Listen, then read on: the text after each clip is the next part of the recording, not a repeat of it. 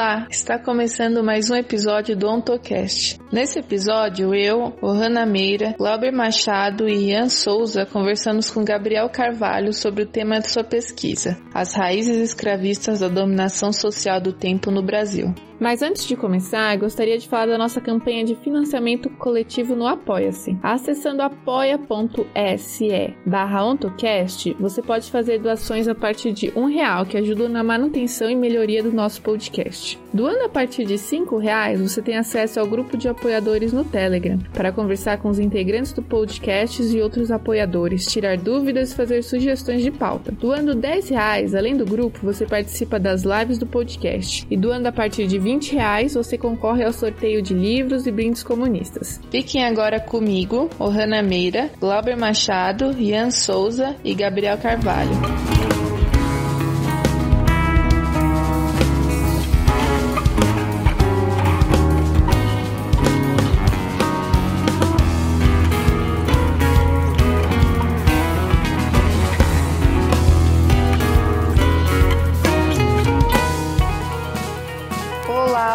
Momento para todos. Eu sou a Hanna, tá começando mais um episódio do OntoCast. Hoje quem vai ser entrevistado é o Gabriel Carvalho.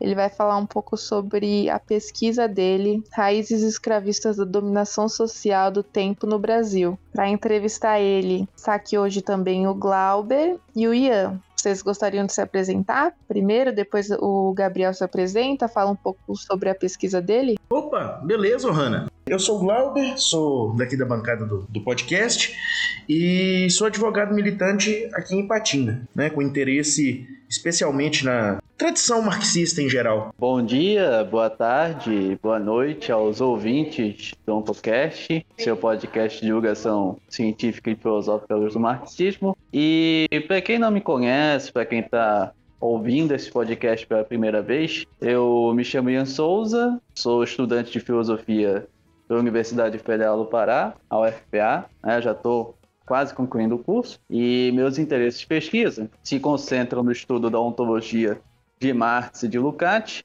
na determinação ontonegativa da poeticidade nos textos de juventude, de maturidade de Marx, e também venho me interessando ultimamente no estudo do nacionalismo autoritário, tendo como base, além dos textos do Marx, as contribuições da filósofa e cientista política estadunidense Wendy Brown. E é uma honra, né, mais uma vez estar aqui participando, né, de um episódio do AutoCast com grandes amigos, com a Ohana, com o Glauber e com o Gabriel, que hoje vai ser o entrevistado do nosso podcast, né, e que tantas vezes já apresentou um episódio com a gente, vai hoje ser o entrevistado. O recordista de entrevistas agora é entrevistado pela primeira vez. É, e tá todo mundo bem ansioso para saber mais sobre a sua pesquisa que você tem contado pra gente, falado assim né, nas conversas, mas a gente quer saber mais a fundo. Então, eu acho que todos os ouvintes também vão gostar de saber.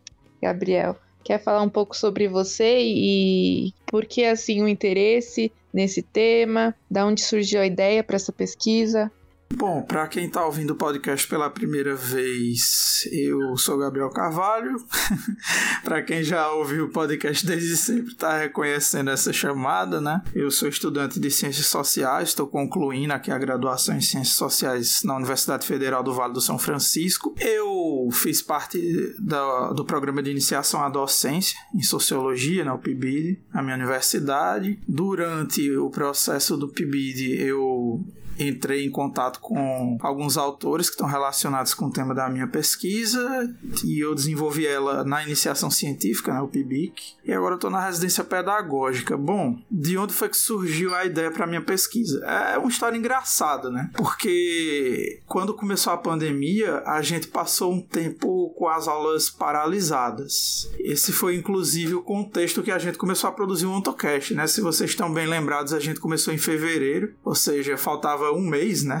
É, no começo os episódios eram feitos, inclusive, entre nós aqui da equipe. Inclusive, a equipe passou por várias reformulações desde lá, né? Só que logo no terceiro episódio, ali no começo de março, como vocês devem lembrar, começou a pandemia de Covid-19 no Brasil e ali no terceiro trimestre do ano, a minha universidade voltou às aulas, só que no formato de aula remota. Então eu tive oportunidade de fazer com vocês o podcast e como a gente estava nesse formato desde 2020 até, sei lá, o final de 2021, começo de 2022, a gente ficou nesse contexto de aulas remotas, né? A gente teve a oportunidade de entrevistar muita gente, porque nesse formato remoto favorecia, né? Que as pessoas se comunicassem com a gente aqui pela internet. Bom, e nesse meio tempo, né, eu tive estudando alguns autores, como por exemplo o Mois Postone e o historiador marxista Edward Palmer Thompson, né, o Ip Thompson, famoso Ip Thompson. E assim, muito inclusive por influência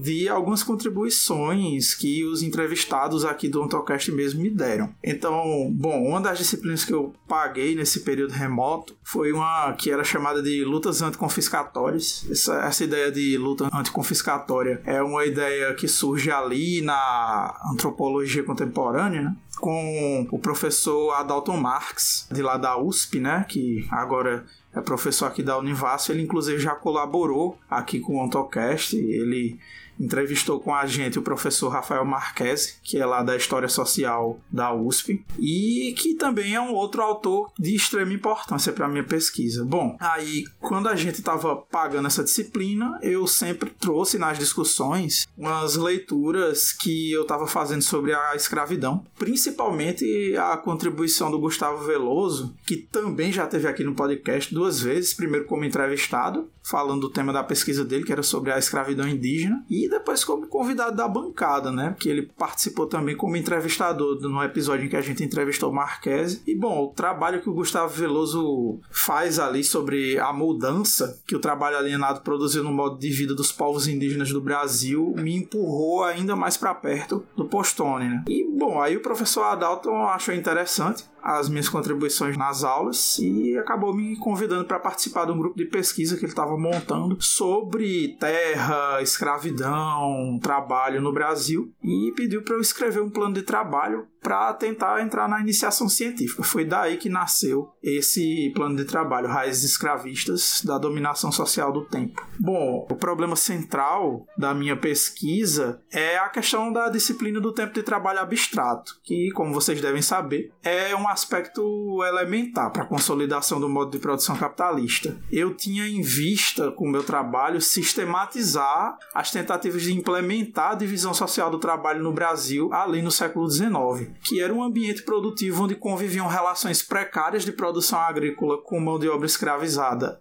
e mão de obra livre, empobrecida, e formas incipientes de trabalho livre numa indústria nascente. Mas aí vale dizer também que eu encontrei algumas pistas de implementação de trabalho escravizado nessa indústria arcaica do Brasil, como por exemplo, num dos autores que eu encontrei pelo caminho, que foi o Mário Daniele Neto, que investigou o trabalho escravo utilizado numa fábrica de ferro do Rio de Janeiro, ali no final do século XVIII. Eu pretendo incorporar mais adiante nessa pesquisa. Mas a principal fonte documental da minha pesquisa foram os artigos que eram publicados no periódico Auxiliador da Indústria Nacional. Bom, esse periódico ele surgiu como um esforço de sistematização das melhores práticas e técnicas de administração do trabalho escravo e livre pelos membros da Sociedade Auxiliadora da Indústria Nacional, que era uma sociedade civil de direito privado que foi criada no ano de 1825 ali na mesma época em que estava acontecendo né, o processo de independência, de formação do Estado Imperial Brasileiro e tal, que tinha o objetivo de consolidar a produção de mercadorias num Brasil que estava se inserindo no mercado mundial, que foi um processo que já vinha se desenhando desde o final do século XVIII e ali com as reformas do Marquês de Pombal, né, e chega no seu ápice com a internacionalização do capital, com a Revolução Industrial do século XIX. Então, o auxiliador ele tinha o objetivo de fomentar o desenvolvimento industrial do Estado Imperial Brasileiro, que estava caminhando para uma independência política da coroa portuguesa. Bom, é, é, importante, antes de tudo, eu destacar aqui que o termo indústria, nessa época, no contexto do Brasil Imperial, quer dizer todo tipo de produção de mercadorias, seja a produção de mercadorias histórias agrícolas, seja do maquinário industrial propriamente dito. Bom, essa tentativa de sistematizar o que tinha de mais avançado na ciência da administração industrial vinha de um esforço editorial de publicação do que a gente chama hoje de manuais de fazendeiros, que era onde se registrava as técnicas produtivas existentes ali desde o fim do século XVIII. E esses manuais, por sua vez, já seguiam a trilha do que era a instrução jesuítica, né? a administração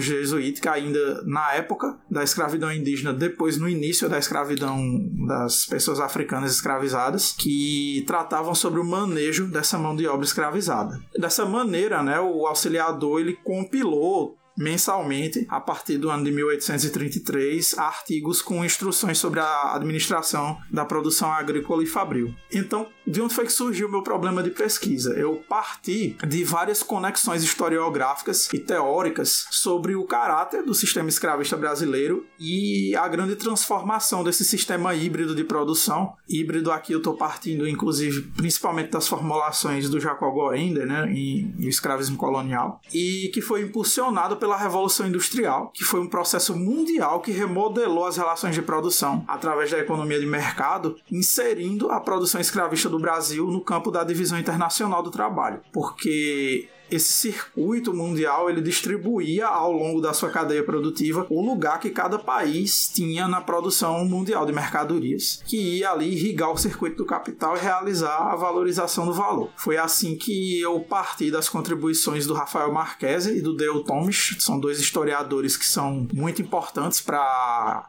teoria da segunda escravidão, que por sua vez partiam das pesquisas historiográficas do antropólogo Sidney Mintz, principalmente ali na sua obra Sweetness and Power, um português livre significa doçura e poder, e em especial os elementos que dizem respeito à produção do açúcar, que por si só já era uma tese desdobrada mais tarde pelo Marshall Salins na obra The Sadness of Sweetness, né, que na tradução livre seria A Tristeza da Doçura. Eu tô falando aqui a tradução livre porque essas obras não foram, não sei porquê, não foram traduzidas para português, e eu, eu gostaria de traduzir isso no futuro. Bom, esse foi o meu primeiro contato com a tese historiográfica da segunda escravidão, que, bom, que ela é basicamente? Ela afirma que a persistência do uso de mão de obra escrava nas colônias, especialmente em três países, Brasil, Cuba e Estados Unidos, deu um novo sentido para a produção escravista, já que esses processos produtivos agora estavam inseridos no mercado mundial industrializado e estava orientando o tráfico de escravos para as Américas, agora com o intuito de trabalhar na produção de algumas mercadorias em especial, como o açúcar,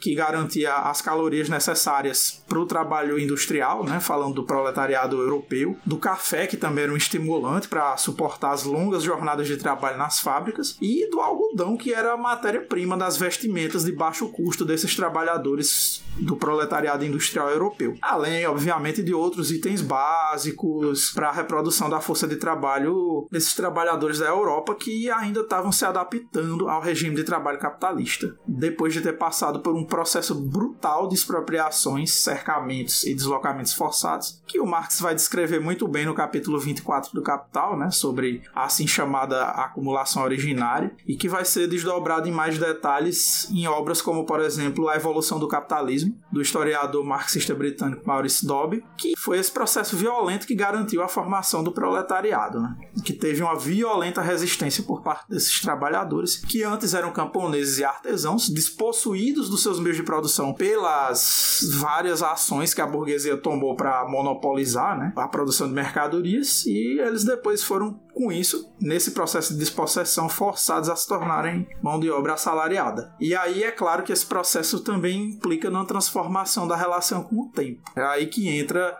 o Postone na minha pesquisa, já pegando as contribuições que historiadores como, por exemplo, que eu já citei, o Edward Palmer Thompson, mas também o historiador Jacques Legoff deixaram. Esses dois que, inclusive, são extremamente importantes para entender esse processo de transição da Idade Média para o capitalismo. Bom, então, esse processo foi um disciplinamento do trabalho para regular o metabolismo social da Europa no ritmo da produção industrial. É esse ritmo regular que caracteriza um elemento central da dominação capitalista, que é o trabalho abstrato. Como o Postone, partindo de Marx, vai apontar, né? Ele diz: não é na esfera da circulação do dinheiro que se encontra a medida do valor, mas no trabalho abstrato. A substância social que permite que a gente faça a equivalência de todas as mercadorias no momento da troca através de uma grandeza comum, que é o tempo de trabalho socialmente necessário para produzir essas mercadorias. Essa medida equivalente só é possível através trabalho abstrato. Né? E aí eu cito Marx que dizia ali no Capital, é pelo fato de todas as mercadorias como valores serem trabalho humano objetivado e assim serem por si mesmas comensuráveis entre si, que elas podem medir conjuntamente seus valores na mesma mercadoria específica e desse modo convertê-la em sua medida comum de valor,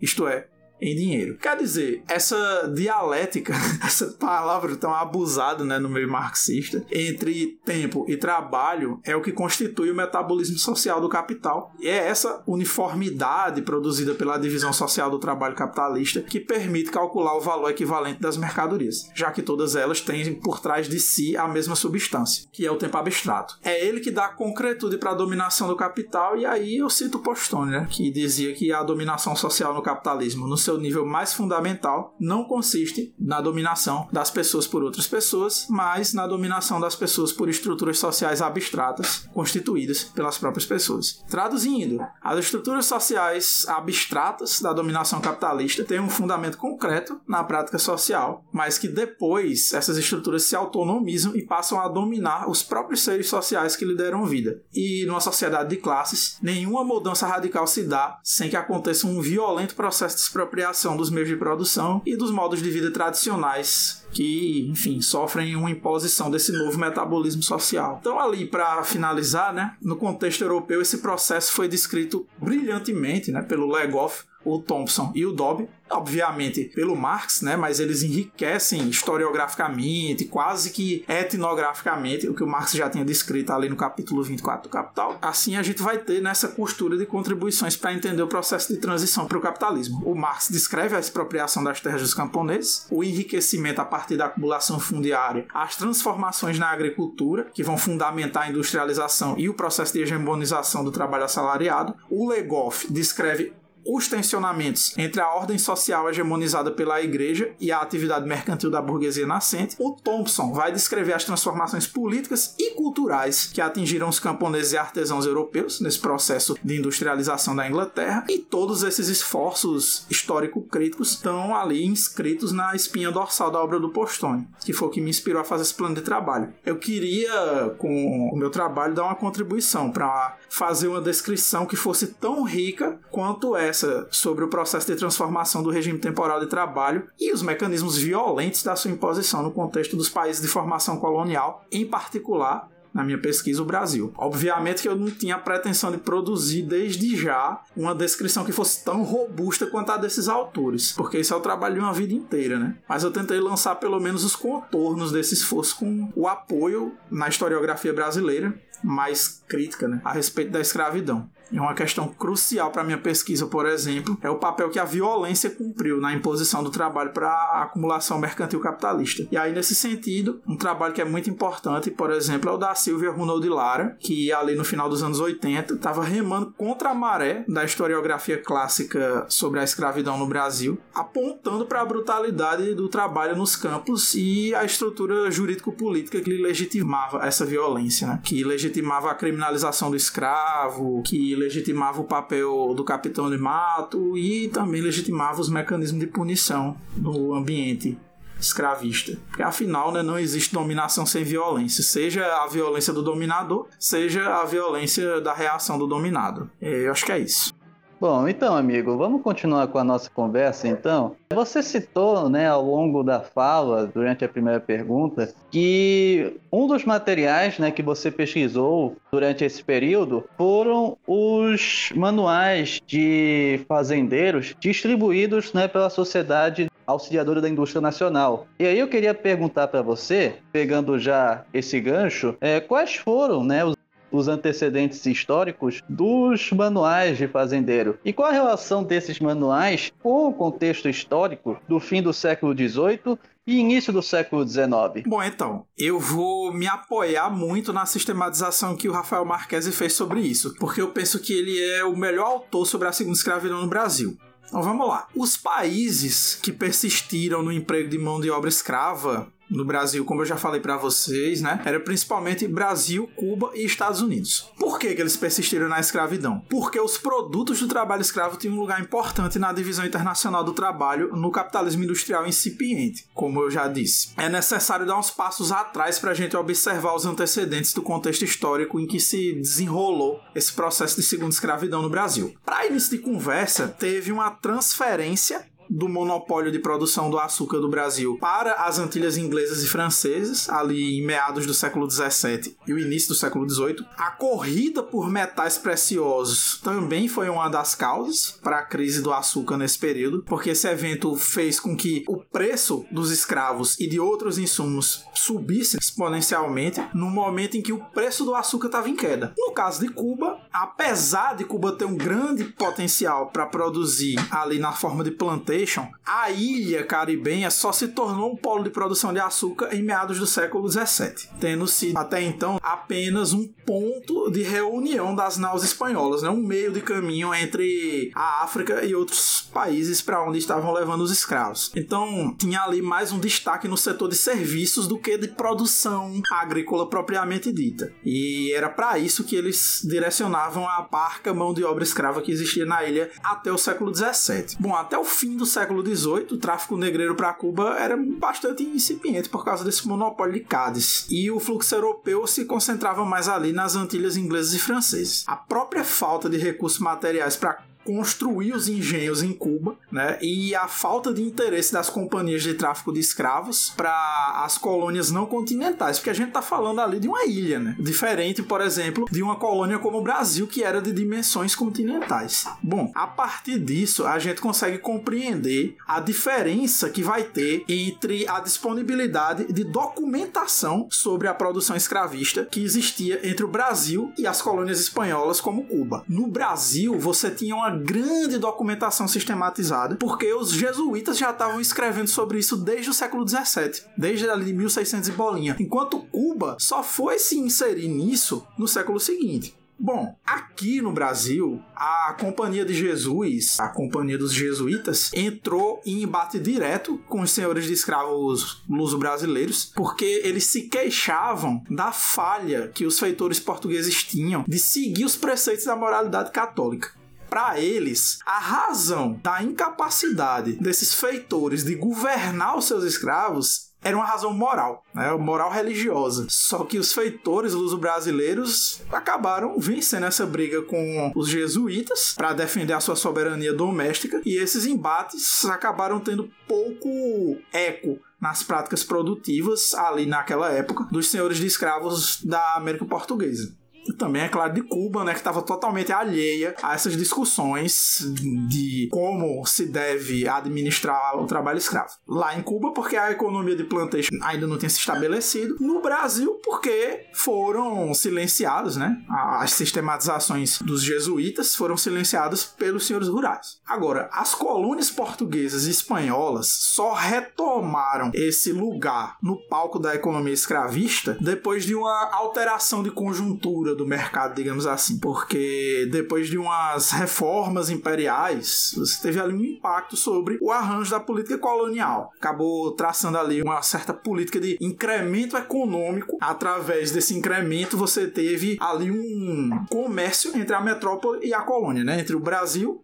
e Portugal o que precisava de uma dinamização da produção escravista na América Portuguesa e isso foram, né, aquelas reformas pombalinas do Marquês de Pombal que já me referi. Então, para retomar o controle do comércio atlântico, a administração imperial portuguesa incentivou a acumulação individual de capital pelos comerciantes portugueses e a manutenção desse capital gerado dentro do sistema econômico imperial, banindo os comissários volantes, que eram agentes do comércio inglês, e adotando medidas fiscais para controlar produção, o preço, os custos de transporte do açúcar, do tabaco, do ouro, dos diamantes e fazendo inspetorias, né, para testar a qualidade dessas mercadorias, principalmente do açúcar e do tabaco, que tiveram taxas de exportação reduzidas. Mas a principal política de recuperação econômica foram as companhias que foram privilegiadas, né, de comércio no norte e nordeste do Brasil, que tinha ali como objetivo instalar as plantations de algodão e de arroz no norte e incrementar a produção no nordeste, instalando ali as plantações de algodão e de cacau, que eram atividades que requeriam um maior contingente de mão de obra de escravos. Tá, tá vendo que foi feita toda uma série de políticas para incrementar a produção, para justificar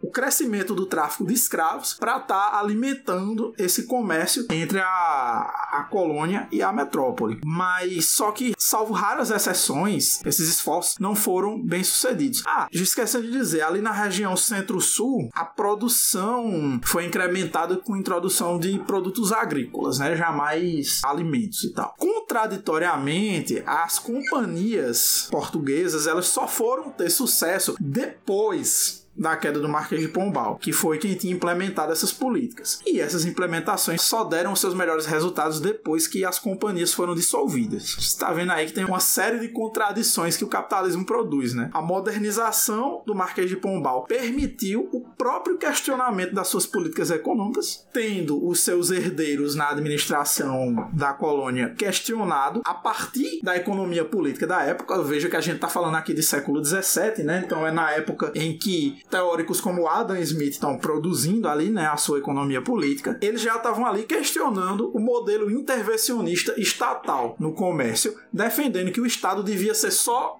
um coordenador das ações individuais dos agentes econômicos e um facilitador da difusão do saber sobre as melhores condições e técnicas de produção. Pois bem, o impacto disso foi se sentir ali desde a década de 1750, como por exemplo na obra de um dos autores que eu tive contato, o Ribeiro Rocha, que era um padre secular, vai entender o que é isso, que tentou teorizar uma normatização do governo de escravos, focando especialmente na questão da legitimidade do cativeiro. A ideia ideia dele era de que, baseado em preceitos da moralidade cristã, tinha que ter um comedimento na punição dos escravos, enquanto esses escravizados deviam se submeter ao jugo dos seus senhores e Deus é quem deveria julgar se o que eles estavam fazendo era certo ou errado. Mas bem, isso vai voltar mais na frente quando a gente estiver falando das discussões morais que eu encontrei nos manuais de fazendeiro e também no periódico, né, que eu pesquisei, o Auxiliador da Indústria Nacional. Outros administradores, como o José Lisboa, eles se preocupavam mais com a ausência dos senhores de escravo nas suas lavouras né? e deixar a administração somente na mão dos feitores. Para ele, é uma disposição moderada e mais direta dos senhores para com os escravos e o estabelecimento de famílias de escravos servia como uma ótima forma de amansar os escravizados, né? evitar revoltas e gerar uma prole, filhos de escravizados que pudessem estar ali aumentando aumentando esse contingente de escravizados sem que ele precisasse estar traficando esses escravos. Ou poderia até vender os escravizados surgidos dessa união, dessa prole. Os escritos do Lisboa e também do irmão dele, o Baltazar, seguiam um modelo de escrita muito parecido com o da Academia Real de Ciências de Portugal, que tratava muito de viagens filosóficas e mapas econômicos, fazendo comparações com a administração de escravos em outras colônias fora do Brasil. Bom, o que orientava o texto deles era os objetivos econômicos da produção açucareira. A defesa de um trato mais moderado para reduzir a mortalidade e conter a possibilidade de revolta de escravos e melhorar a qualidade do seu trabalho também, né? Porque, querendo ou não, por mais que a punição tivesse controlando o trabalho daqueles escravizados, ele também poderia depreciar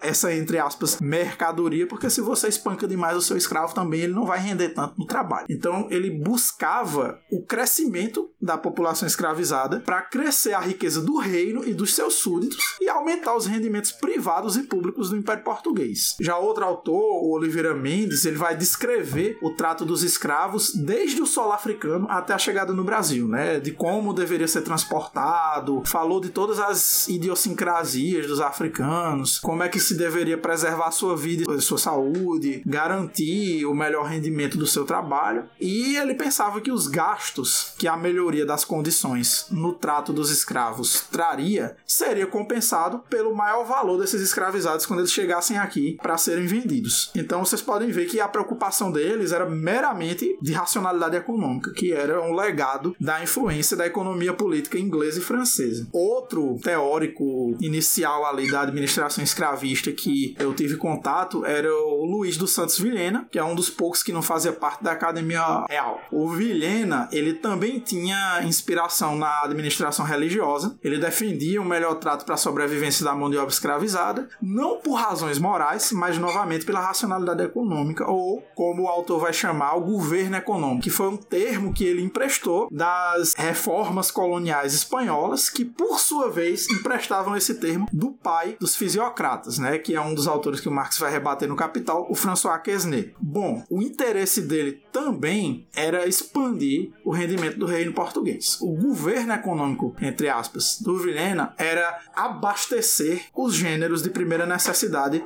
do reinado português. Outra expressão que ele usava era a expressão de ordem pública, que queria dizer o controle social dos grupos populares. E aqui ele não está falando só dos escravizados, ele está falando dos brancos pobres, dos mulatos, dos negros livres, dos mendigos, dos vadios e das prostitutas. Era por esse prisma que ele se contrapunha ao tráfico de escravos, pois para ele esses escravizados que vinham da África iam corromper os costumes, né, que com tanto penar os portugueses estavam tentando incutir nos seus escravizados e nos seus servos, né, e acabava também servindo como competição para os postos de trabalho, os poucos postos de trabalho para os populares livres que acabavam, segundo ele, né, isso sendo o motivo para que essas pessoas caíssem na vagabundagem e na mendicância. E também tem um aspecto cultural, né? Ele se opunha ao que ele chamava de batuques dos negros e defendia que os negros deviam se subordinar completamente a qualquer pessoa branca. O diferencial da obra do Villeneuve, então, que você pode ver é que ele está muito mais concentrado no controle social da área urbana. E é importante eu destacar também a diferença entre a teoria do trato de escravos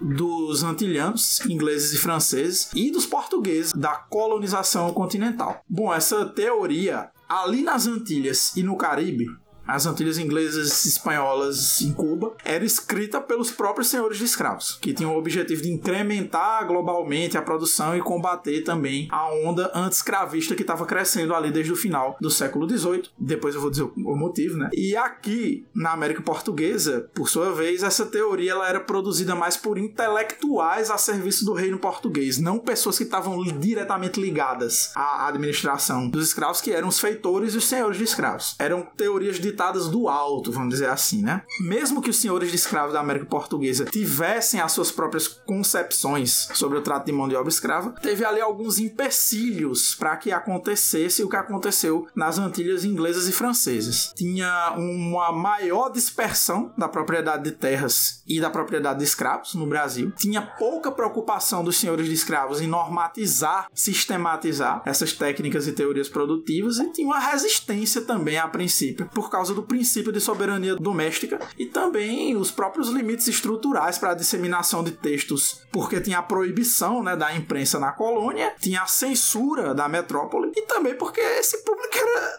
altamente analfabeto, né? As pessoas não sabiam ler. É tanto que você vê, por exemplo, que naquela situação da revolta dos malês, né? Os escravizados malês, eles tinham muito mais letramento do que os senhores de escravos, por exemplo. Inclusive, recomendo muito que vocês estudem sobre a revolta dos Malês, tá aí João José dos Reis, é excelente autor. E aí esses escritos eles ficavam restritos aos círculos ilustrados, que eram justamente esses que não estavam envolvidos diretamente na administração dos escravos. Outro elemento também importante para explicar a falta de sistematização em matéria de teoria administrativa da produção escravista é o fato de uma ausência né, de um movimento anti-escravista até então que impusesse tensões entre esses teóricos que até então não tinham se abalado sequer com o movimento abolicionista de São Domingos, né? Hoje o Haiti. E só que isso vai mudar a partir ali das primeiras décadas do século XIX, especialmente depois que a Revolução Haitiana se consolida e começam a acontecer revoltas de escravos aqui no Brasil. Então, assim, para finalizar essa resposta, né, sobre os antecedentes dos manuais de fazendeiro, é, voltando ali para o século XIX, com a Revolução Abolicionista de São Domingos, pairou sobre a cabeça dos senhores de escravos como um fantasma o medo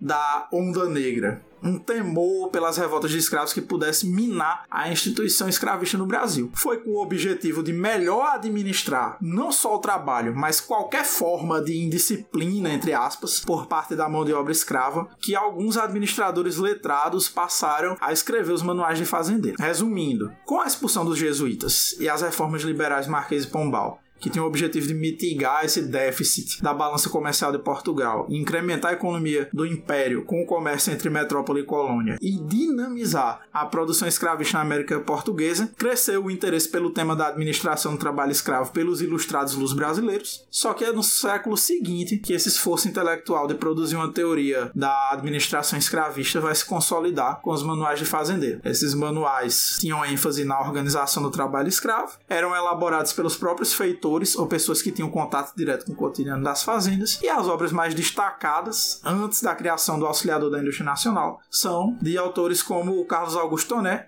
e o Francisco Peixoto de Lacerda Werneck, que também vão escrever artigos para o Auxiliador. E acho que é isso. Muito bom, camarada, muito bom. É, inclusive essa época, início do século XIX, né? A primeira metade do século XIX, estouram por toda a América as, as revoltas de independência né, nacional, a, a, a, formação de, na América Espanhola né, de, de, de, de estados independentes. Mas então, Gabriel, é, continuando ainda nessa, nesse assunto dos manuais de fazendeiro, qual que é a natureza, qual que era a natureza desses, desses manuais? Qual que é o tipo de, de relação de trabalho que eles buscavam produzir?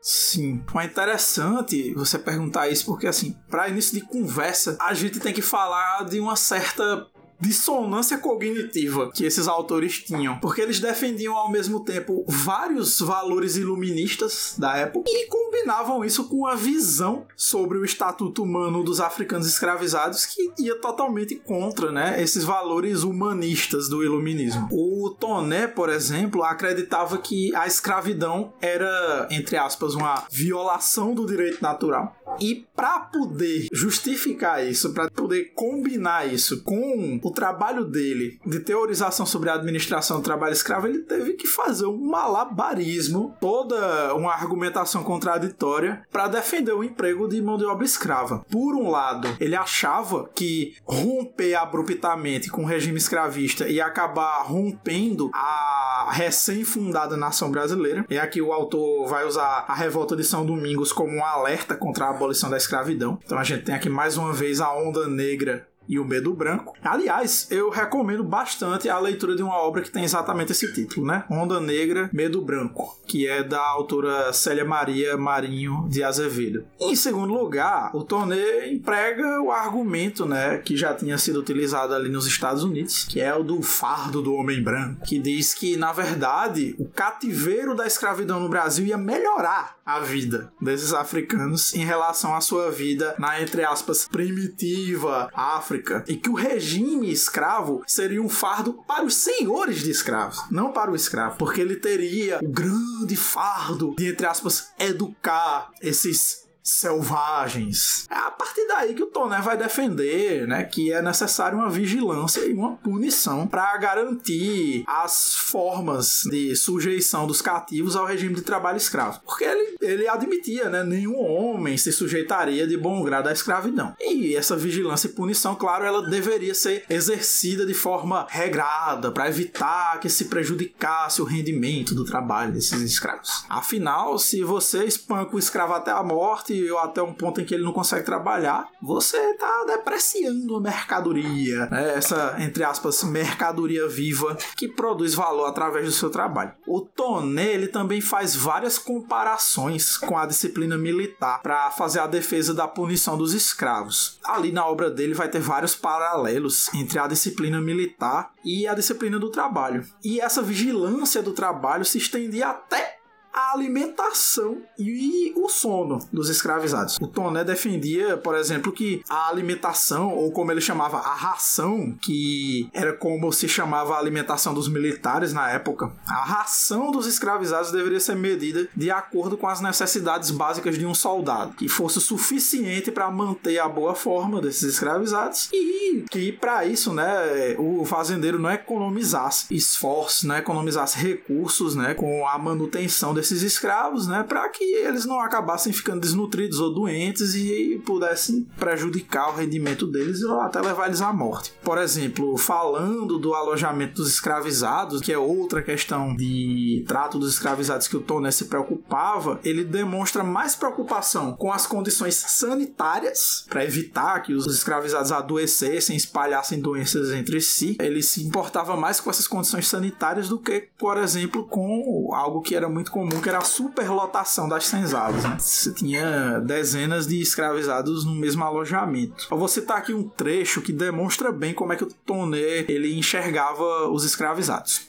Dizia ele, abre aspas, os pretos não se compram para se ter o gosto de os sustentar e de os ver folgar, mas sim para tirar do seu trabalho os meios de subsistir e lucrar. O salário deste trabalho foi pago em parte por uma vez pelo dinheiro da compra e a outra parte paga-se diariamente com o sustento. Mas o preto, parte passiva em toda essa transação, é por natureza inimigo de toda a ocupação regular, pois que muitas vezes preferem o jejum e a privação de todas as comodidades ao trabalho que é justo que se dê para o cumprimento do contrato. E só a coação e o medo o poderão obrigar a dar conta de sua tarefa. Você percebe aí que ele enxerga né, a servidão como um contrato de trabalho. Eu cito também esse outro trecho que fala do tempo de trabalho, onde a gente já pode observar a questão da gestão da jornada de trabalho que está no centro ali da minha pesquisa. Né? Dizia ele: Todavia, a porção de trabalho que os senhores devem exigir dos escravos cumpre que seja regulada pelo que fazem os operários e trabalhadores livres. A respeito do tempo que é razoável consagrar ao trabalho, a mesma natureza dá o seu tipo sancionado pela religião. O homem deve trabalhar seis dias e descansar o sétimo. As horas são marcadas pela duração do dia. Um trabalho cativo e continuado, desde que o dia amanhece, até que anoitece, com os dois descansos de uma hora para almoço e duas para jantar, o quanto se pôde exigir diariamente da força humana, sem risco da saúde. Contudo, no inverno, uns serão até as 9 horas ocupado em trabalhos caseiros ou de ter lugar sem inconveniente. É claro que esse sistema de vigilância e de punição ia precisar de uma contraparte legal. Então, nesse sentido, outra coisa que foi interessante incrementar na minha pesquisa foi a questão do Código Criminal de 1830, que está muito relacionado e é simultâneo né, ao surgimento da Sociedade Auxiliadora da Indústria Nacional ele foi elaborado visando a regulamentação da punição física dos escravos, assim como o estabelecimento da tipificação de crimes passíveis de prisão e pena de morte. Mas disso eu vou falar mais em outro momento. Bom, não é só de punição que era feita a docilização dos corpos dos escravos. O Tonê também subscreve aos fazendeiros que a punição constante podia gerar tensões, que ele deveria complementar a punição com a doutrinação religiosa católica, aproveitando o tempo de descanso nos domingos para inculcar nos escravos a subserviência e resignação, para que eles fossem abençoados no reino dos céus. Depois das missas, eles poderiam praticar seus ritos e a cachaça ficava por conta dos senhores escravos. Não porque eles fossem bonzinhos e queressem que os escravos festejassem. Na verdade, era para evitar que os escravos fossem às tavernas, que inclusive eram proibidas e duramente reprimidas nessa época. O Toné, ele também recomendava que se premiasse os escravos obedientes e mais produtivos, promovendo eles a uma espécie de feitor inferior. Seria um cargo que seria evidenciado por uma roupa diferenciada e eles iam estar tá trabalhando lado a lado, continuar trabalhando lado a lado com os outros escravos para servir de exemplo. Bom, aí tudo isso o Toné defendia com inspiração nas propriedades e nas anos do século anterior, aquelas propriedades que eram geridas pelos religiosos. Com isso, ele buscava constituir entre os negros uma comunidade civilizada, entre aspas, seguidora das tradições e dos costumes cristãos que teriam que ser, obviamente, inculcados, né, para que com o tempo elas se reproduzissem por si só, com a formação das famílias de escravos tendo ali esse papel de passar dos mais velhos para os mais novos essa tradição. E falando nisso, né, na organização familiar dos escravos, o Toné, ele pensava que era conveniente, que seria melhor que os escravizados não se reproduzissem. Mas, já que isso não era possível, era importante também haver uma disciplina nesse sentido, né? O senhor de escravos teria ali, então, assegurado uma descendência entre a sua propriedade viva para que se reproduzisse enquanto força de trabalho e transmitisse a servilidade que lhes foi ensinada para os seus filhos. O Toné, ele era contra o casamento religioso forçado entre os escravos. Os homens e as mulheres não poderiam trabalhar juntos durante o dia, mas poderiam passar a noite e os domingos juntos, depois das missas. Ali os homens com as suas companheiras. As uniões passageiras, ele não dava muita atenção. Desde que não atrapalhasse a reprodução dos escravos, a decência e a disciplina, ele não estava preocupado com os escravizados pulando a cerca, né? E quanto às mulheres, né? As mulheres grávidas e as mulheres que tinham acabado de parir teriam alguns cuidados e fariam só trabalhos leves. Novamente, não importa a questão da humanização dos escravos, é mais uma questão de pragmatismo, né? De sobrevivência dessa mão de obra escravizada. E ele também não tinha muita preocupação com a legitimidade, legitimidade naquele sentido de, ah, esse é filho desse ou filho daquele. Não, dessa prole, não tinha preocupação com isso. Então, assim, para resumir o pensamento do Tony sobre essa questão, tenho um trecho em que ele diz, né? A proporção que se forem criando, se lhes ensinará a trabalhar, a rezar, a amar seus senhores, suportar o frio, o calor, a fadiga e a seguir à risca a disciplina da casa. O mesmo se observará com as crioulas que serão criadas à parte. Desta forma, uma nova geração mais instruída, jeitosa, disciplinada e virtuosa do que a que veio da costa suprirá as faltas desta. Pouco a pouco, a substituirá inteiramente. Você pode ver que tem uma preocupação aí com o iminente fim do tráfico de escravos. Né? Então precisava fazer com que a mão de obra escravizada se reproduzisse aqui mesmo na colônia. Mas o mais interessante para minha tese, né, a, a respeito da dominação temporal do capital é observar que já nos manuais de fazendeiro a gente encontra evidências de uma preocupação com o controle do tempo. É claro que essa disciplina do trabalho ela dependeria também de uma vigilância sobre os escravizados. Aí eu cito outro autor, que é o Werneck, que na sua obra Memória sobre a Fundação de uma Fazenda na província do Rio de Janeiro, dá a tônica da orientação para a vigilância do trabalho. Eu abro aspas. O administrador, meia hora antes de romper o dia, deve mandar tocar a chamada, a qual acodem de pronto e a um ponto já designado toda a escravatura do dos diversos trabalhos. Formam-se com separação dos dois sexos e por altura, ficando os mais altos à direita e as mulheres defronte os homens. Os feitores tomam o centro. Passa-lhes uma revista para ver os que faltam, tomando nota se estão doentes, se por omissão ou por fuga. Dá alta aos restabelecidos do hospital e recolhe a ele todos os que se acham enfermos. Observa se eles têm as ferramentas próprias do trabalho do dia, cuja ordem deve ser dada de véspera. Imediatamente os mandará persignar-se e rezar duas ou três orações, seguindo logo ao seu destino com o feitor na retaguarda. Então, falando ainda sobre os paralelos que tinham entre o sistema de vigilância e punição dos escravos e a disciplina militar, para eu concluir, queria falar né, de como o Werneck não menciona diretamente o exército, mas ele sempre faz referências ao mundo militar. E essas referências são muito claras na forma como ele descreve a organização do trabalho escravo. Ele dizia que a rigidez dessa organização deveria ser seguida à risca, sob pena de custar ao cativo uma punição, conforme a gravidade do caso. E é interessante perceber que o Werneck ele insistia na necessidade de que os escravizados tivessem o usufruto de uma terra que fosse sua. Apesar de os negros terem essa liberdade, o Werneck defendia que esses negros eles só poderiam vender os produtos do seu cultivo para os seus próprios senhores. E que essa inclusive deveria ser a sua finalidade, não devendo sequer servir para o autossustento alimentar dos escravos, eles tinham que produzir realmente só para acumular mais mercadoria para os seus senhores, porque a sua alimentação tinha que ficar sob responsabilidade deles mesmos. E a terra deveria ser, na verdade, uma distração para os escravizados, para eles se distraírem da servidão, eles teriam um meio de acumular bens e novamente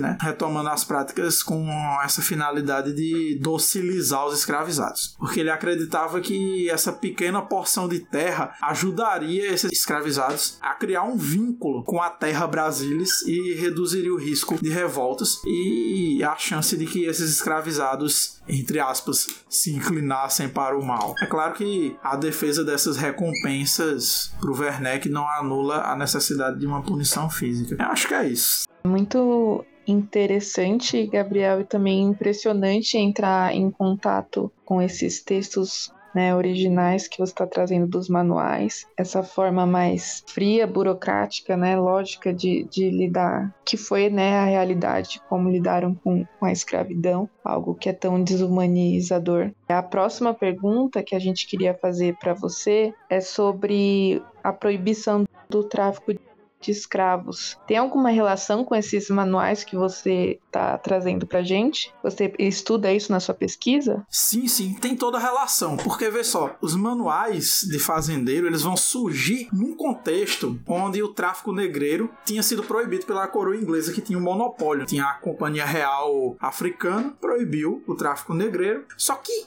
é interessante porque mesmo tendo sido proibido, foi justamente depois da proibição do tráfico negreiro negreiro que o tráfico negreiro para o Brasil cresceu exponencialmente. Você teve mais negros escravizados desembarcando no Brasil nesse período do século XIX do que em todos os outros 300 anos de escravidão. Olha só que coisa maluca. Os escravos, eles desembarcavam no Brasil para trabalhar principalmente no eixo centro-sul, nas lavouras de café ali do Vale do Paraíba. E essas propriedades, elas tinham uma grande concentração de escravos se você for comparar, por exemplo, com as ilhas do Caribe e com Cuba, onde você tinha no máximo 40 escravos por propriedade. No Brasil, não. No Brasil, você tinha propriedades que tinham entre 80 a 100 escravos. As maiores fazendas chegavam a ter de 200 a 400 escravos. Além de ter um grande número de escravos, era comum também uma concentração de propriedades. Você tinha senhores que eram proprietários de várias fazendas, fazendas que tinham aí essas centenas de escravos.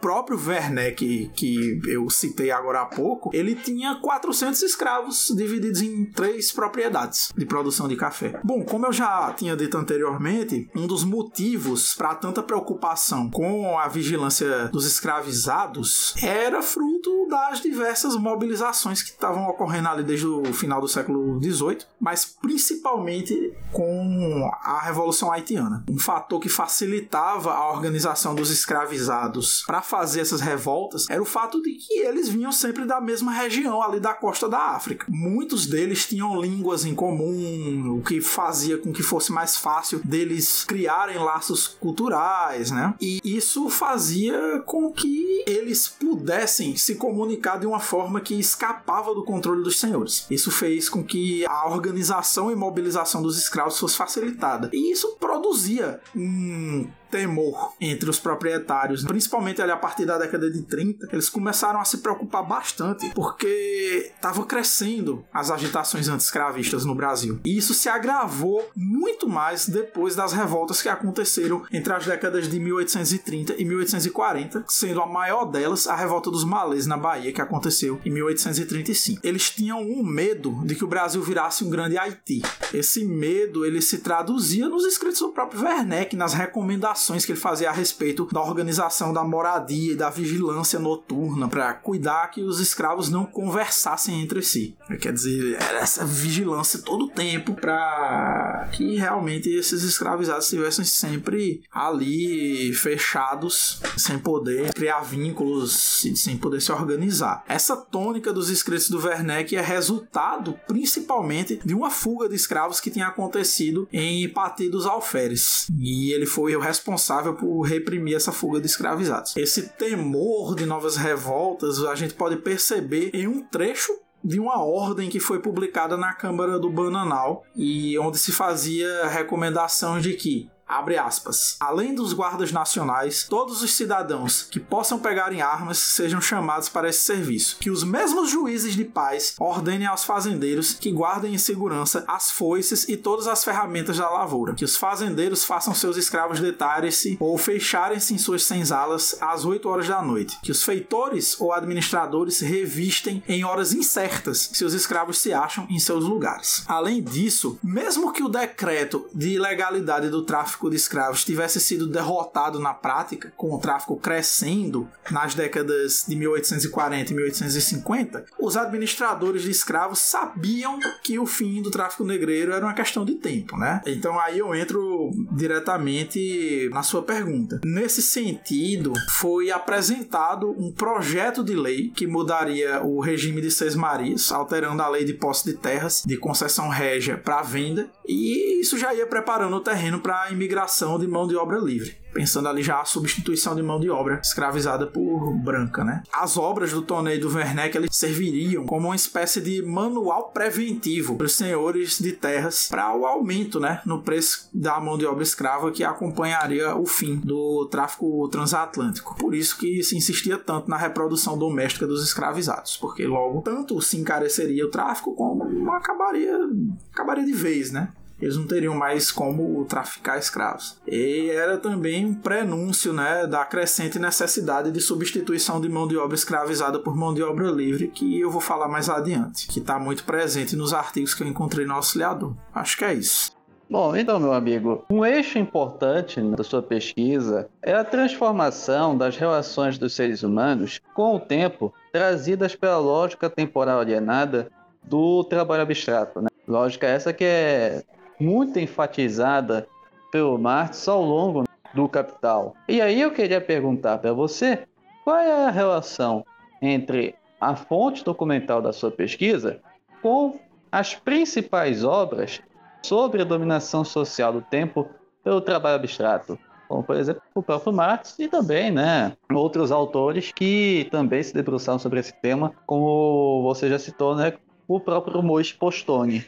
Essa questão é crucial no meu trabalho. Por, por que, que eles faziam tantas metáforas militares quando eles estavam falando sobre o controle do trabalho? Porque o processo de proletarização, assim como o processo de cativeiro e consequente divisão do trabalho que elas implicavam, exigia um grande esforço de coerção para poder adaptar aquelas massas de trabalhadores livres e escravizados a um regime de trabalho capitalista naquela indústria brasileira que estava nascendo. Como eu já disse antes, eu referencio muito, além do Postone, o Thompson, na questão da organização do cotidiano das pessoas na Europa antes da ascensão da Revolução Industrial. Então, a vida dessas pessoas antes da ascensão do capitalismo era radicalmente diferente daquela vida mediada pelo tempo abstrato da mercadoria. E isso passa, né, pela relação que o ser humano tem com a temporalidade. Se a gente for pensar, por exemplo, no ensaio clássico do Edward Palmer Thompson, Tempo Disciplina de Trabalho e Capitalismo Industrial, que se eu não me engano é o sexto capítulo da coletânea Costumes em Comum, o Thompson vai demonstrar que o tempo orientado por tarefas é típico de um modo de vida onde as relações de trabalho e as relações de vida cotidiana elas são misturadas. É, você não tem uma centralidade do trabalho, é, como a gente já falou aqui em vários episódios do podcast. A noção do tempo, segundo Thompson, ela é mais humanamente compreensível nesse tempo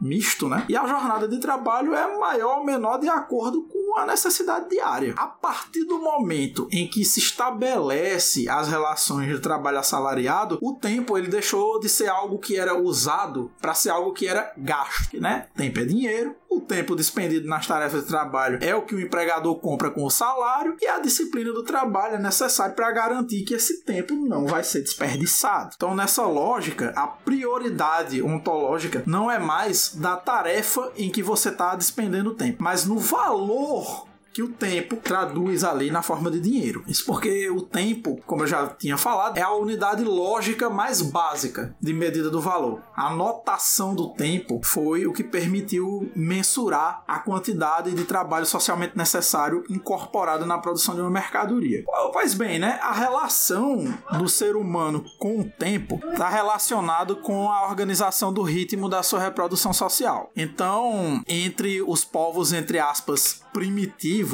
esse ritmo ele é organizado em consonância com a natureza e a sucessão das tarefas do dia a dia. Conforme vai se complexificando essas relações, você complexifica também a própria notação lógica do tempo. Isso é uma das coisas que o Thompson vai descrever no ensaio dele. Então você pode ver que nessa ideia do tempo como sendo algo que não é mais usado, mais gasto e que você não pode desperdiçar, a prioridade ontológica na atividade material dos seres humanos não é mais da tarefa em que você despende tempo, mas no valor desse tempo traduzido em dinheiro. A relação do trabalhador com o seu trabalho ele passou a ser o de monotonia. Qualquer prazer que essa atividade trazia antes, ela foi completamente alienada. Você não tinha mais o trabalho sendo intercalado por momentos de atividades coletivas, folclóricas, costumeiras, ritualísticas e tal. Então é interessante falar um pouco sobre a história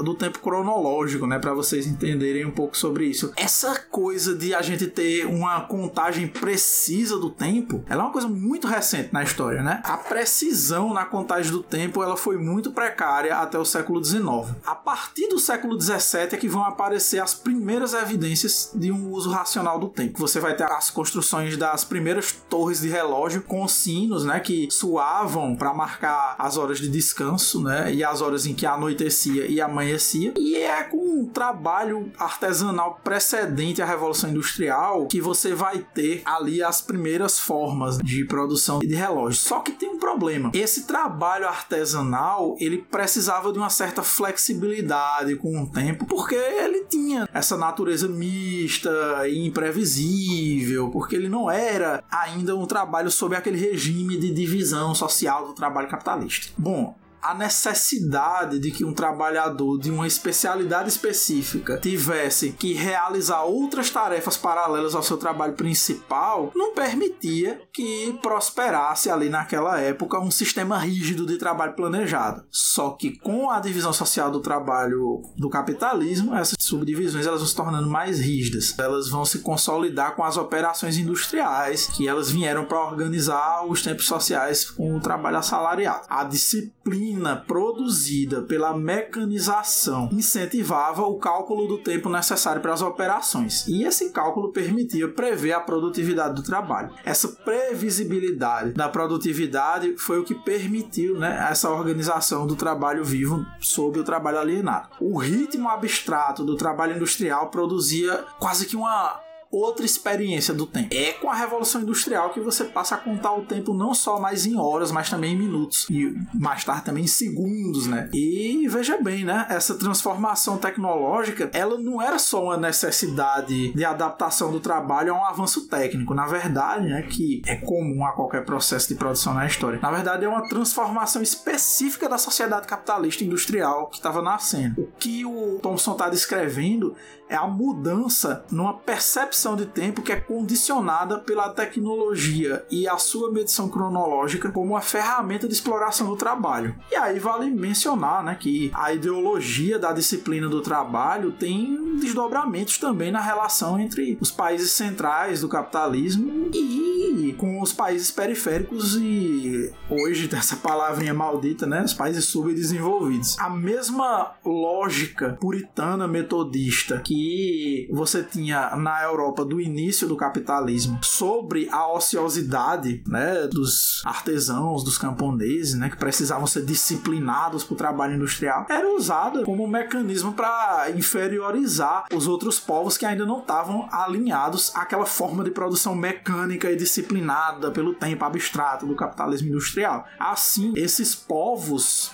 não europeus eram considerados preguiçosos, indolentes, infantis, que ainda não tinham alcançado o desenvolvimento, a maturidade e a civilização do disciplinado proletariado europeu, que agora conhecia o valor do tempo e do dinheiro. Enquanto essas sociedades atrasadas, você tinha que foi imposto ao capital que se atrelassem no regime de salário tarefas e não o tempo, para poder se adaptar a essas sociedades onde você tinha ainda um grande vínculo com a família, com a comunidade, com a terra, com seus costumes e tradições, que acaba se sobrepondo a esse compromisso com o modo de vida industrial. É um processo parecido com o que acontece aqui no Brasil, onde o modo de produção escravista, como o Jacob Gorender bem aponta, acaba tendo dentro de si com essa essas relações mistas entre relações serviço e relações capitalistas. Eu acho que é isso. Muito bom, Gabriel. Olha, falar de uma coisa aqui, de um assunto de interesse meu especificamente, maior, né? Você fala na sua pesquisa da importância do aspecto da criminalização da mão de obra escrava para a consolidação dessa forma de exploração do trabalho. Eu queria que você falasse sobre o Código Criminal de 1830, que veio na esteira da Constituição do Dom Pedro I, né? e como é que esse Código Penal esse Código Criminal serviu para salvaguardar a própria escravidão. Bom, como eu vinha dizendo, nesse contexto da onda negra que surgiu no Brasil o Código Criminal de 1830. Ele previa a punição dos escravizados. Dois autores que são muito importantes para minha pesquisa, né, que foram Maior e Garcia, eles apontam que na mesma época em que o Estado liberal e o sistema penal carcerário estavam se consolidando na Europa, com o centro do capitalismo ali em ascensão, as elites aqui do Brasil, elas ainda estavam formando uma burguesia incipiente que só imitava de uma forma muito mambembe aquelas influências das burguesias estrangeiras. Não porque tivesse uma deficiência particular da formação brasileira, mas pelo simples fato de que a ordem a ser preservada pela pena no nosso solo se tratava da ordem escravocrata, que era uma ordem atrasada economicamente, baseada na propriedade da terra e contra insurreições de escravizados. Então você tem aí dois eventos que foram fundamentais para a consolidação do Estado no contexto contexto brasileiro. A vinda da família imperial para o Brasil, que reorientou o centro da política no país, daquelas antigas elites latifundiárias e do seu sistema patriarcal de dominação no contexto rural, para os centros urbanos e para o Estado nacional embrionário. E outra coisa que foi a abertura dos portos, que abriu as fronteiras comerciais do Brasil e abriu caminho para a formação dos estamentos urbanos dessa burguesia financista, acumuladora de capital portador de juros e dos bacharéis que ocupavam altos cargos da gestão estatal imperial. A ordem escravista punha em xeque esse ideário liberal que estava por trás da nossa, entre aspas, modernização conservadora, na medida em que ela também escancarava a seletividade com que esse liberalismo era invocado. Ficava restrito aos interesses dos senhores de terra e do Estado imperial brasileiro. Foi nesse contexto que surgiu ali a Constituição de 1820 1824, que você citou, e o Código Penal de 1830, que depois vai redundar no Código de Processo Penal de 1832. São códigos legislativos influenciados pelo pensamento liberal, que tinham a função de, entre aspas, civilizar esse Estado Nacional que estava nascendo. E também é nesse contexto que vai surgir a Guarda Nacional, ali em 1831, que vai ser basicamente um embrião da nossa polícia, né? Que foi uma coisinha que a gente falou num episódio muito antigo do podcast. Mesmo que o Código Penal de 1830 proibisse os castigos físicos excessivos, os escravizados que tentavam denunciar os abusos dos seus senhores acabavam se deparando com a negligência da lei e também, como represália, né, o aumento da brutalidade nos seus castigos físicos. Bom, diante disso, essas políticas de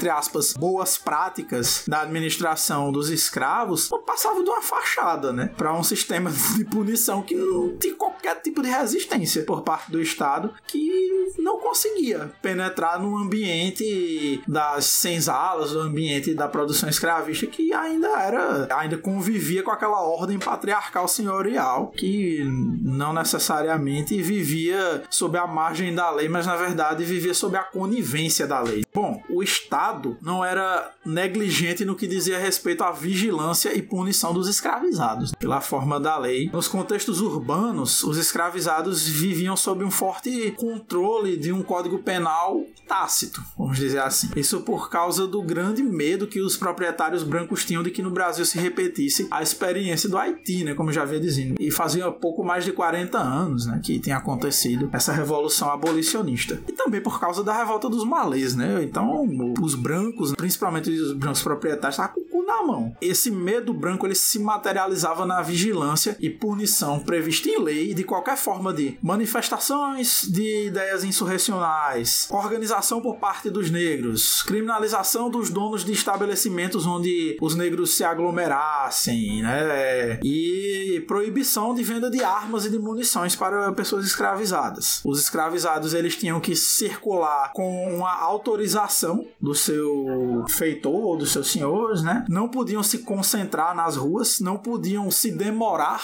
num estabelecimento comercial, não podiam comprar e vender certas mercadorias e estavam passando também por um regime de toque de recolher. De tal a tal horário não podia estar na rua. E tudo isso era passível de punição criminal e os crimes violentos, claro, eram punidos com pena de morte. Mas é interessante destacar que os crimes insurrecionais eles só eram penalizados com pena de morte se eles estivessem relacionados com a tentativa de libertar os escravos, se fossem lutas insurrecionais abolicionistas. E essas punições capitais elas só eram dadas aos negros e as punições físicas também. Os brancos não, não passavam por isso, tinha outro tipo de punição. Então você pode ver, o Código Penal de 1830, ele basicamente estabeleceu um regime de exceção no direito penal para os escravizados, que entrava em total contradição com aquela Constituição de 1824 que supostamente proibia os castigos cruéis. Por um lado, essa legislação queria reprimir violentamente todo tipo de ameaça insurrecional, e por outro, com a proibição do tráfico de escravos e o receio de que a mão de obra se tornasse escassa, os senhores de escravos, eles atuavam pelo abrandamento da pena para preservar os seus, entre aspas, bens. É interessante eu destacar aqui que para os escravizados, às vezes a pena de ser preso, de ir para as galés ou até a morte poderia ser um livramento do cativeiro, ainda que essa punição fosse passada de um algoz para outro. E isso acabava minando o próprio princípio liberal da lei de menor elegibilidade, que é aquela de que diz que a pena tem que representar condições de vida piores do que a do cidadão mais miserável, de forma a tornar eficiente o seu poder coercitivo. Por vezes, os escravizados podiam preferir arriscar a própria pele para ser preso nas galés, ao invés de ficar na fazenda, chegando inclusive a se entregar voluntariamente para a polícia ou para a justiça depois de cometer um crime. Esse fato acabou gerando uns debates acalorados no Conselho de Estado sobre a revogação da pena de morte e o que a proibição dos castigos físicos significava de fato para a eficiência da pena como prevenção contra os crimes né, dos escravizados. Isso, inclusive, me lembra muito, guardadas aqui as devidas particularidades, os processos de resistência que o Gustavo Veloso apontou na pesquisa dele, né, sobre a escravidão indígena, onde os indígenas eles preferiam arriscar a vida fugindo para a mata, matando seus escravizadores e destruindo sua propriedade, ou até mesmo cometendo suicídio a estar sob o jugo da servidão. Bom, e para finalizar a minha resposta, nesse contexto da criação da Guarda Nacional em 1831, que tentava descentralizar o controle social, a coroa buscou se aliar com elementos elementos privados para institucionalizar o policiamento no império. Isso se dava pela falta de confiança no exército, que anos antes tinham sido responsáveis pela abdicação do Dom Pedro I, que abdicou ao poder né, e instituiu ali o poder regencial. Assim, se configurou uma aliança entre o império e a classe dominante ligada à ordem escravista. Essa simbiose entre Estado imperial e elite senhorial, ela significou um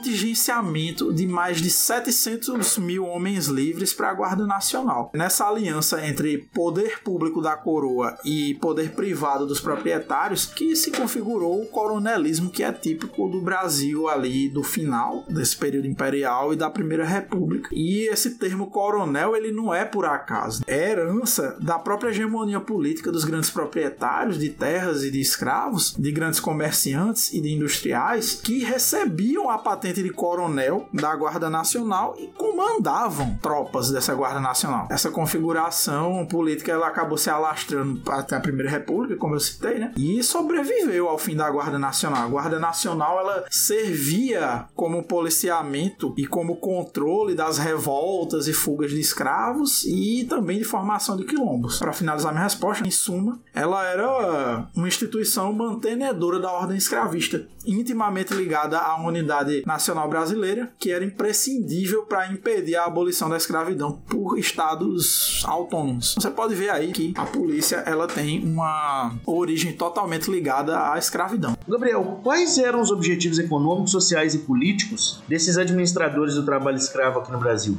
Os administradores do trabalho escravo e livre no Brasil, eles tinham algumas preocupações e interesses em comum. Né? Isso foi o que eu encontrei muito nos artigos da minha pesquisa. Vê só, eles se preocupavam em proletarizar a mão de obra livre, disciplinar o trabalho e a vida social em geral dos escravizados e dos livres pobres, eles tinham preocupações em fazer discussões morais sobre o trabalho, né? Que passassem também pelo processo de disciplinarização desse trabalho, que estava muito ligado às experiências clássicas de capitalismo nos países centrais ali na Europa, e também tinham o objetivo de disseminar as melhores técnicas e práticas de trabalho para fomentar a indústria nacional. Né? Basicamente, a instrução para o trabalho fabril, a mecanização do trabalho nos campos e na indústria, e, enfim, né? uma necessidade geral de reorientar a sociabilidade no território nacional brasileiro para um modo de vida que fosse mediado pelo trabalho assalariado. Uma sociabilidade que, obviamente, está guiada pelo trabalho abstrato. Essas preocupações elas estão muito presentes ali nos artigos do auxiliador que eu cataloguei. Todo esse espírito de industrialização, de substituição de mão de obra, o discurso do desenvolvimento econômico para gerar uma autossuficiência produtiva no Brasil, está ali presente nos artigos desde a década de 1830 1930, no comecinho da publicação. E está presente até o final ali, quando o auxiliador vai parar de ser publicado já na década de 1890. Quer dizer, foi publicado até depois da abolição da escravidão. Bom, além disso, queria destacar também as fervorosas discussões que tinham ali, que se travavam no auxiliador sobre a abolição da escravidão, que oscilavam desde arrobos iluministas sobre a dignidade humana até pragmatismo, né, de que um país de população majoritariamente escravizada não poderia realizar o capital de forma satisfatória para essa burguesia nacional incipiente. Né? Você pode ver que essa última é uma posição muito mais próxima dos autores que eu tratei aí mais no início da conversa. Nesse campo também tinham discussões sobre a integração dos negros, que não era vista com bons olhos pelos senhores brancos que visavam desde já não só substituir a mão de obra, mas repor racialmente a população brasileira, né? Aquele embrião do pensamento eugenista que vai se formar no final do século XIX, início do XX. E a gente conversou muito bem com o camarada Weber Lopes Góes no episódio sobre eugenia no Brasil. E, bom, eles buscavam ali através da imigração branca o embranquecimento da população brasileira através da mestiçagem. Bom, além disso, a mão de obra escrava significava né, um rebaixamento no valor da força de trabalho branca e essa força de trabalho branca, né, ela também tinha uma preferência por não trabalhar para os senhores brancos daqui, mas na verdade serem poceiros, terem as suas próprias terras e com isso ter o seu próprio lucro e formar as suas próprias posses fundiárias, não trabalhar para um latifundiário que já estava ali dentro da sua família há séculos acumulando propriedade, né? E essa força de trabalho branca ela via a mão de obra escravizada como uma ameaça, né? Porque ela rebaixava o valor da sua força de trabalho. Então você pode ver que o contexto que se apresenta ali é de um capitalismo degradado pelas próprias condições que a inserção da maioria das pessoas negras à vida social e econômica do país tinha e pela própria condição do Brasil, que era essa nação muito jovem, no contexto internacional, que estava ali pressionada em ser um país agroexportador muito importante para reprodução da força de trabalho nos países centrais do capitalismo, mas ao mesmo tempo de ser um país que tinha formas de produção atrasadas, né, que estavam emperrando a acumulação de capital no país. É sobre esse mote que as contradições entre essa burguesia financista urbana incipiente que estava se formando no Brasil, que tinha pretensão de industrializar o país, vai animar diversos escritos onde eles vão discutir as vantagens vantagens de substituição da mão de obra livre e de mecanizar o trabalho industrial e agrícola, estando ali aliado à instrução pelas escolas de trabalho, que também foi um,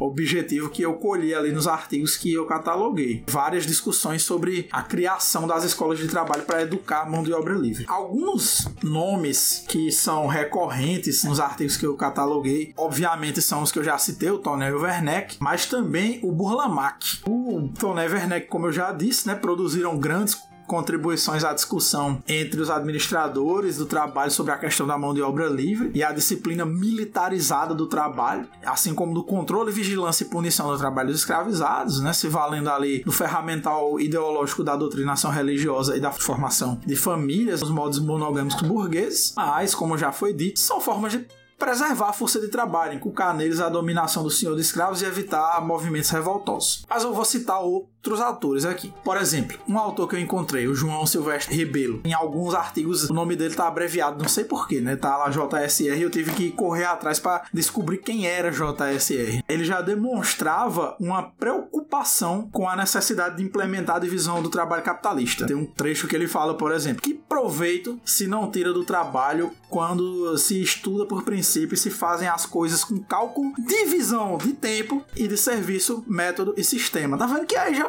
tem ali aquelas discussões sobre a questão do tempo. Nessa toada, os autores ali do periódico, eles vão se mostrar muito engajados na aplicação de princípios fundamentais da economia política, que já vinha se desenvolvendo desde o século XVII na Europa. Sobre a divisão social do trabalho, por exemplo, eu cito outro autor que eu cataloguei, que é o Januário da Cunha Barbosa. Abre aspas. A divisão do trabalho facilita as operações e aperfeiçoa os produtos. Esta verdade torna-se muito mais sensível quando a produção, sendo resultado de dois processos diferentes, oferece dificuldades a quem só tem proporção para um deles, principalmente no começo de qualquer indústria, pois que a sua prática prática, ainda que fácil, não está bem vulgarizada. Por isso, a separação entre o lavrador e o fabricante nessa indústria nascente me parece indispensável. Os que plantam o trigo não são os que reduzem a farinha. E eu não duvido que quando os senhores de engenho se converterem em meros fabricantes de açúcar, dividindo as suas terras por colonos que as cultivem, venham a ter bom lucro no seu trabalho, porque também caçam as grandes despesas indispensáveis às suas grandes plantações. Essas discussões sobre sobre a melhor forma de tratar os escravos para não depreciar o seu valor como força de trabalho, sem abrir mão, claro, da vigilância, da punição física, da criminalização de fugas e revoltas de escravos, a gente pode encontrar em outra, outro artigo, né, desse mesmo João Silvestre Rebelo, sobre essa questão. Abre aspas de novo, dizia ele: obediência, cuidado com a execução do mandado, bons costumes e pacificação são atos que se exigem definitivamente. Qualquer falta na execução dessa regra é castigada pronta e moderadamente. A convicção de que o castigo segue segue a falta é geral e provada pela experiência e que a justiça é exatamente distribuída. Nunca o castigado desconfia que o punem por capricho. Desobediência, fugas e desordens ou barulhos são coisas raríssimas e, portanto, é coisa também rara o haver na fazenda algum castigo exemplar. O mais que se vê são as pequenas punições por algumas inexatidões no serviço. Tanto a indulgência como a severidade levadas ao extremo são fatais em seus efeitos. A nossa refinada polícia e as nossas nossas excessivas legislações são inaplicáveis ao temperamento dos escravos. Simplicidade em todos os atos é o que eles compreendem. Os resultados do meu método são divisão do trabalho com relação às forças dos trabalhadores e dispensar uma vigia perene. Você pode ver que aí, ó, ele já tá falando de como era ineficiente as legislações do Código Criminal, do Código Penal e da Constituição e tudo mais sobre essa questão de criminalizar os castigos físicos e tudo mais, e que no fundo o que ele tá dizendo é tipo, olha, essa galera aqui, é, eles não, não entendem não essa moralidade de vocês não, que o que eles entendem é a chibata. Tem um, um outro artigo que a autoria provavelmente, eu, eu, tive que ver atrás e provavelmente é do coronel de engenhos Reinaldo Dinot, extrai alguns apontamentos sobre o regramento na punição dos escravizados e da sua docilização através da doutrinação religiosa e a concessão de terras para cultivo nos dias de descanso para assim prender esses escravizados à terra em que eles serviam. Ele descreve o sofrimento e a revolta dos escravizados e o banzo dos africanos. Isso é que eu achei mais interessante. Diz ele, abre aspas, a triste condição de um escravo expatriado implorava o auxílio da humanidade para serem tratados com mais doçura e indulgência, pelos vícios que neles se encontram, ocasionados quase sempre pela sua crassa ignorância, defeitos da má educação e pelos sentimentos opostos que lhe inspira a diversa religião em que nasceram. A lembrança da sua pátria que lhe forma horríveis fantasias contra a escravidão que os atormenta e aflige. Você pode ver que ele tem essa coisa de tipo, ai, uma compaixão pelo sofrimento dos escravos, mas ao mesmo tempo ele diz: olha, essa coisinha de vocês aí de querer voltar pra África, os ritos, as crenças de vocês, essa coisa de vocês aí de ficar reclamando da servidão, não, isso aí é besteira e vocês têm que ser disciplinados para aceitarem a condição de vocês. Ele também vai descrever a necessidade de regramento nas punições físicas e o papel da polícia em vigiar os senhores que, entre aspas, abusam da punição para que não se deprecie a mão de obra escravizada, além de tentar atentar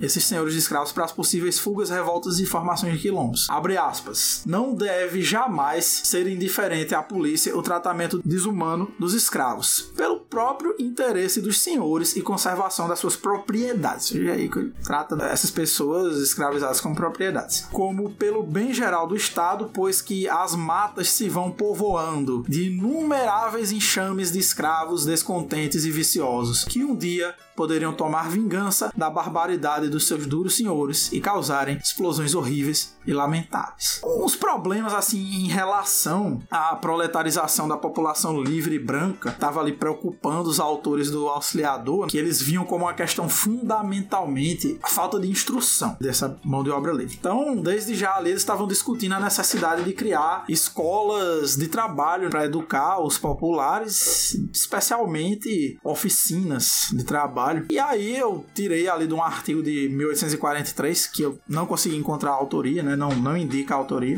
onde, por exemplo, o autor diz, abre aspas, há grande espaço entre as disposições de espírito de qualquer jovem quando tem a aventura de ser mandado para um colégio e o operário a quem a necessidade de se preparar para aprender qualquer ofício conduz a uma escola industrial. O que mais do que tudo desejamos é que se organize a educação primária e que amplamente se derrame seria o primeiro passo que se daria para semelhar a educação do povo a que comumente tem as pessoas abastadas. Assim, finalizando minha resposta, né, como vocês podem ver, os autores do periódico eles tinham várias preocupações com o destino da economia do Estado brasileiro, com a abolição da escravidão que estava se aproximando e com a precariedade da mão de obra livre do Brasil que estava despreparada para a industrialização que estava por vir. Acho que é isso. Legal, Gabi. Agora, para concluir né, a entrevista, a gente queria falar um pouco das conclusões que você chegou na sua pesquisa. Você concluiu né, que, apesar dos esforços dos administradores do trabalho escravo, a implementação bem-sucedida do trabalho alienado e da divisão social do trabalho capitalista eram minadas pela própria persistência da escravidão. Quer dizer que a escravidão mesmo foi um empecilho né, para a implantação do trabalho capitalista aqui no Brasil. Você pode falar um pouco para a gente por que isso aconteceu?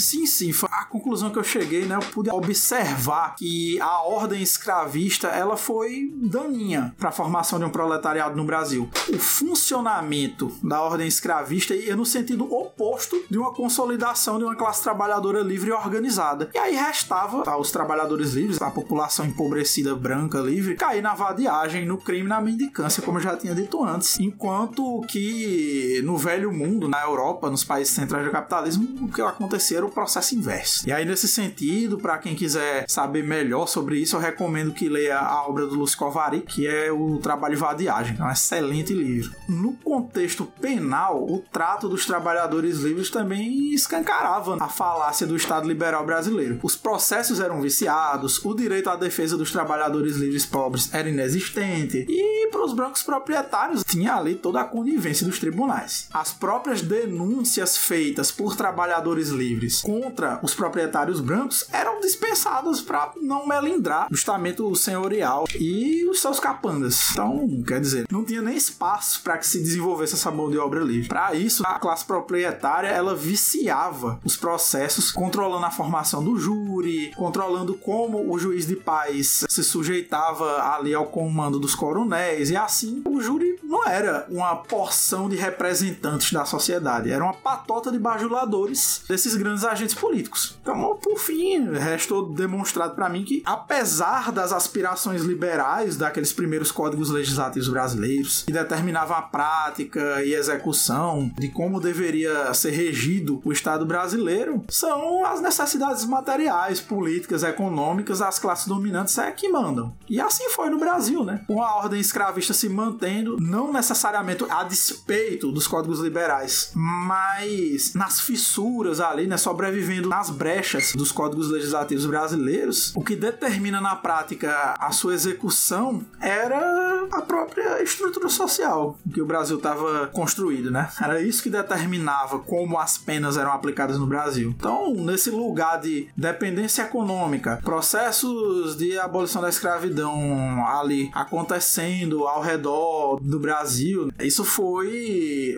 sufocando também esse estado. Então, assim, o Brasil sendo esse país dependente, tendo a abolição adiada por tantas décadas, por quase um século, na verdade, por causa do papel funcional que o Brasil tinha com essa economia escravista, cumprindo ali na cadeia produtiva do capitalismo industrial, essa produção de matérias-primas básicas, desses commodities como café, açúcar, algodão, etc. Tudo isso contribuiu para a permanência da escravidão e a permanência da escravidão contribuiu para minar o desenvolvimento consolidado do capitalismo no Brasil. Conforme essa dependência dos outros países das commodities brasileiras, foi se criando um maior espaço para a criação ali de postos de trabalho para mão de obra branca. Só que tinham ali várias contradições. O emprego dessa mão de obra branca sem um salário não estava inserido na roda da reprodução do capital, porque, como a gente sabe, não tem realização do capital sem circulação de mercadorias e não tem circulação de mercadorias sem uma força de trabalho assalariada. Então a mão de obra escrava passa a ser um entrave e por isso, e apenas por isso, a abolição, primeiro do tráfico e depois da própria escravidão se impôs para os países de formação colonial. É claro, né, que esse processo comumente ele não se deu sem convulsões sociais, sem choques de interesses da classe burguesa urbana e do latifúndio e também entre a mão de obra negra e branca. Os autores do Auxiliador, como eu pude ver, eles trazem uma preocupação de tentar produzir uma coesão entre os grupos dominantes do território fragmentado do Brasil e fragmentado também pela grande disparidade, essa população de negros e brancos, e esse território totalmente fragmentado por essa convivência de pessoas negras escravizadas, de brancos e mestiços pobres, de vadios, de criminosos, de mendigos, estavam ali em contradição com a elite fundiária urbana do país, e tudo isso atrapalhava que se consolidasse uma unidade nacional no país. E esse projeto de unidade nacional foi um dos primeiros planos de modernização conservadora, como a gente gosta de dizer, mudar tudo para tudo continuar como está, da história do Brasil, né? Que vai se repetir com a ditadura de Vargas, que vai se repetir com o golpe militar e que vai se repetir hoje em dia com a volta dos militares para o poder, o governo do Bolsonaro e por aí vai, né? E é esse projeto nacional que perpassou todos os discursos que eu encontrei ali no Auxiliador. Uma tentativa de uma burguesia muito incipiente de fomentar uma indústria nacional e que nesse processo produzir uma identidade nacional que desse coesão para ele, né, para essa nação. Bom, por fim, para eu concluir minha fala, né, a partir dos artigos que eu encontrei e fechei nessa pesquisa, o que eu concluí é que o processo de proletarização, a implementação da divisão social do trabalho, o controle do trabalho no século XIX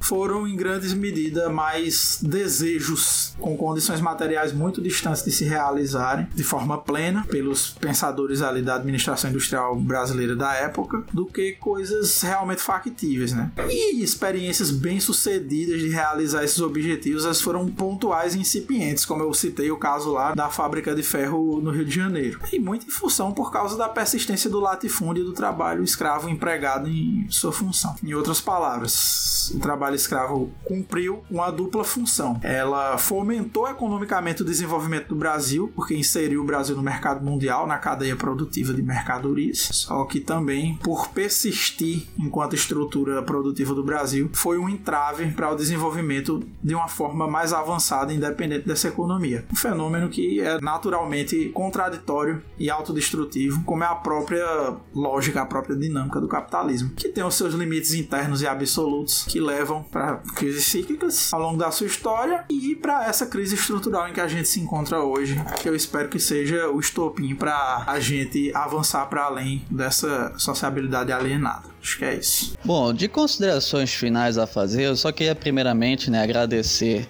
ao meu amigo Gabriel por ter feito uma apresentação brilhante acerca né, das raízes da dominação social do tempo no escravismo brasileiro. E assim, de forma sucinta, eu queria dizer, né, que a apresentação que o Gabriel fez hoje nos ajuda a entender a própria particularidade né, do capitalismo brasileiro. Nosso capitalismo, né, diferente do capitalismo europeu, do capitalismo dos Estados Unidos, ela já nasce de forma atrasada, já nasce de forma atrófica. E a nossa burguesia, ela já nasce caduca, já nasce reacionária. E o nosso capitalismo ainda guarda resquícios da formação econômica escravista anterior. E a dominação do tempo, o controle do tempo perpetrado pelos fazendeiros e imposto né, ao trabalho escravo, talvez seja um dos elementos remanescentes que persistem no capitalismo brasileiro e que é impossível eliminar, a não ser por uma revolução social que destrua né, as condições que possibilitam a existência do capitalismo brasileiro. Então, para encerrar minha fala, só gostaria mesmo né, de parabenizar o Gabriel, meu amigo Gabriel, por ter feito essa apresentação brilhante e também agradeço ao ouvinte por ter ficado conosco até o final e espero que esse episódio tenha sido de grande importância de grande valia para os seus estudos e para a sua militância, como eu tenho certeza que vai ser. Bom, pessoal, então é isso. Eu queria agradecer aqui aos meus colegas, né, ao nosso maior entrevistador aqui, recordista de entrevistas no AutoCast, que hoje é entrevistado, o Gabriel. Queria agradecer também a presença da Ohana, do Ian, né, que conduziram essa entrevista, essa ótima entrevista comigo. É um tema muito importante que dá conta de um pedaço né, da história da acumulação primitiva aqui no Brasil e eu tenho um interesse bem, bem grande mesmo no estudo da exploração do trabalho aqui no nosso país. Uma contribuição ímpar do Gabriel pra gente. E agradecer também a você, ouvinte, que ficou até agora com a gente. É isso. Gabriel, queria te dizer que o episódio de hoje foi muito especial, porque a gente tem você como convidado, né? Que é um dos idealizadores do Ontocast, que tá desde o começo organizando todo mundo, articulando as entrevistas, editando os episódios, fazendo de tudo para divulgar os estudos marxistas é, esses últimos anos. Foi incrível, foi uma honra participar do episódio hoje, expor os resultados da sua pesquisa. Eu acho que é imprescindível de ter interesse geral do, de todo mundo que está ouvindo saber mais sobre a escravidão e a dominação social do tempo aqui no Brasil. Para finalizar, eu agradeço a todos que escutaram a entrevista até o fim e que divulgam e apoiam o AutoCast. Até o próximo episódio.